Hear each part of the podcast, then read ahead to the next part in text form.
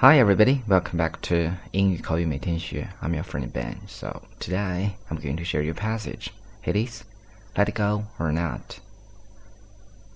Life is all about socialization. You cannot exist separately from the whole world, as well as you can't oppose yourself to the world and people in your life.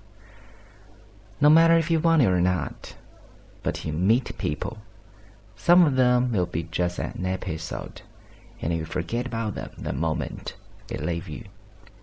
Some are people that you wonder if they ever think about you. About others, you wonder what might have happened to them. And then there are some you wish you never had to think about again. Unfortunately, you still do. In your life, you never get the people you want.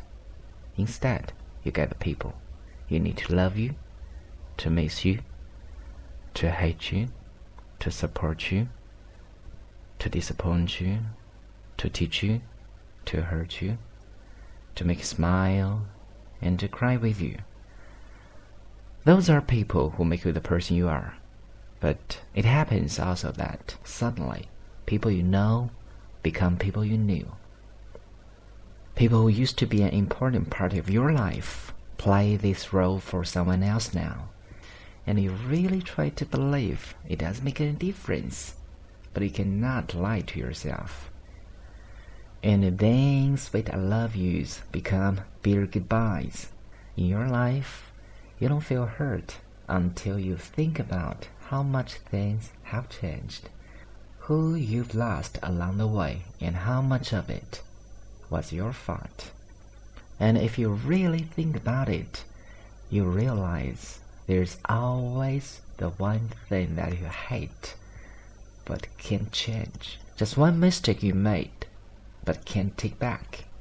A moment you would do anything to have again, but then you know it is all left in the past, and no matter how hard you try, you can't bring it back.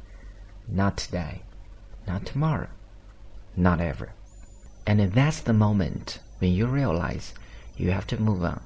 Someone once said, the hardest thing in life is to know which bridge to cross and which to burn. How do you know what is the right bridge? The answer is simple.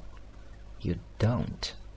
But you should always remember when a moment comes where you want to turn back, that's the point where you have to go on. Because life is like an open book. We always turn to new pages and grow into new chapters. But we should never forget to turn over a few pages back to realize where we stand now. Because moving on in life is not simply looking back. It is more about taking a glance at yesterday and noticing how much you've grown since then. So, let it go.